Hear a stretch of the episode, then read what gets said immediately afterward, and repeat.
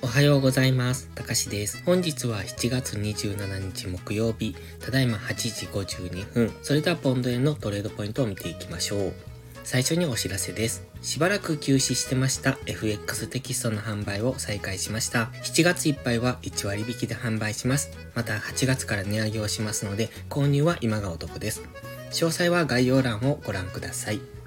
それでは冷やしから見ていきましょう。昨日の冷やしと言いますか、ここのところですね、かなりわかりにくい動きをしてますね。冷やしとしては、一応実体はあるものの、上髭、下髭を伴ったようなローソク足。なおかつ、ローソク足の実体部分っていうのが小さいですよね。ということは、動き方が小動きだということ。そして、上がったり下がったりというわかりにくい動きをしているっていうのが、現在の相場です。ただですね、今、冷やしでは、GMMA の向きを見ていただいてもわかりますが、今、上向きなんですよ。つまり、上昇トレンド中ということですので、今この GMMA の青帯の向き、この上昇のトレンドに従って押し目買いをしていくのがいいんですが、とは言いましても今浅めの押ししかつけていないので、もう一段深く入ってくる可能性もあります。現在は直近の上昇にフィボナッチリトレースメントを引いているんですが、その23.6%すら達成していない状態、つまりそれだけ押しが浅いということなんですね。ですので一度23.6%ぐらいまでの押しはつけてもおかしくないと思ってますので、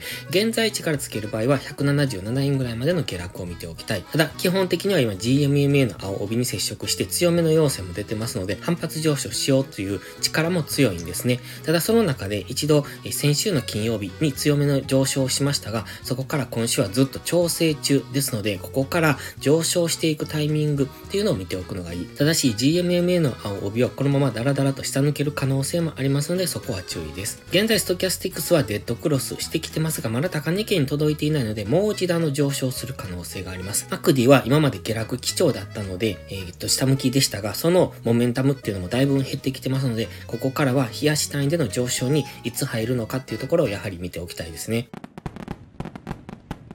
では4時間足です。4時間足では直近強く下落してきて、そこから調整の上昇を行っているようにも見えますね。184円付近からの大きな下落に対して現在調整中、そしてそこから再び下落に入っていくという可能性。それは日足の GMMA を下抜けるような動きになってくると考えます。そうではなく、今この下落に対して今上昇トレンドを小さく作ってきてますよね。今4時間足では安値を切り上げて、そして高値も更新してきてますので、上昇トレンドに入ってきているんですね。ということは、ここからの押し目買いで次の上昇っていうのを見ておくといいかもしれません。ただし、今 GMMA の青帯横ばいなんです。ということは今トレンドがないということですね。上昇しようとはしているんですが、上値が重いので、GMMA の青帯が横ばいになってしまってますので、現在は昨日の高値とか昨日の安値付近でのレンジを想定しておくといいと思います。つまり4時間足では分かりにくい動きですね。ですので、その中途半端なところで買ったり売ったりすると、どちら向きに動くかが分かりりにくいところにありますので、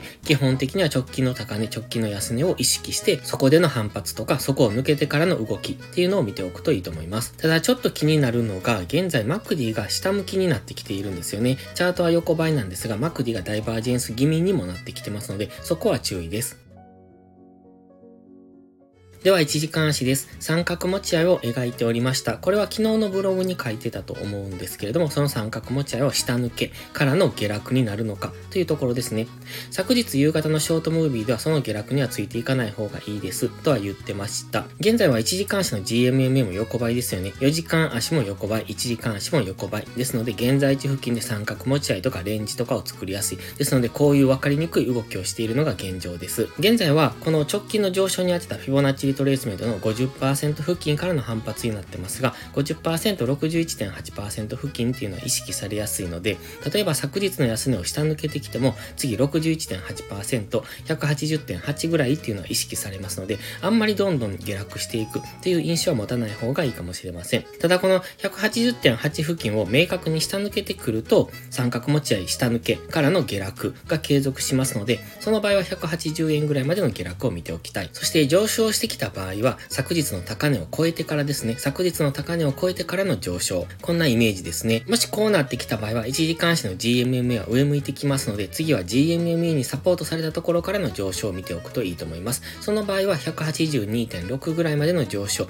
と考えるんですが、そのあたりっていうのは直前付近で結構揉み合ってますよね。過去のこの先週の金曜日から月曜日にかけてのこの付近っていうのは結構揉み合ってますので、上昇してきた場合も結構途中途中で反発の下落っていうのは大きくなるかもしれないですね。この金曜日とか月曜日の初動の動きみたいな、そんな感じで上がったと思ったら結構下げられてみたいな、そういう動きをする可能性がありますので、そこは注意です。今は1時間も4時間足も GMMA は横ばいですので、基本的にはレンジなんですが、そのレンジ内でトレードするときは中途半端なところでエントリーすると、どちらに行くのかがわかりませんので、しっかり根拠を持った上でのトレードをしていくことをお勧めします。また、わかりにくいところではトレードは避けるべきだと思いますので、わかりにくいところ、どちらに行くのかなというところではエントリーはしないというところをルールとして守っていけば、無駄な損失は減らせますので、その辺しっかりと自分のルールとして持っていけるといいですね。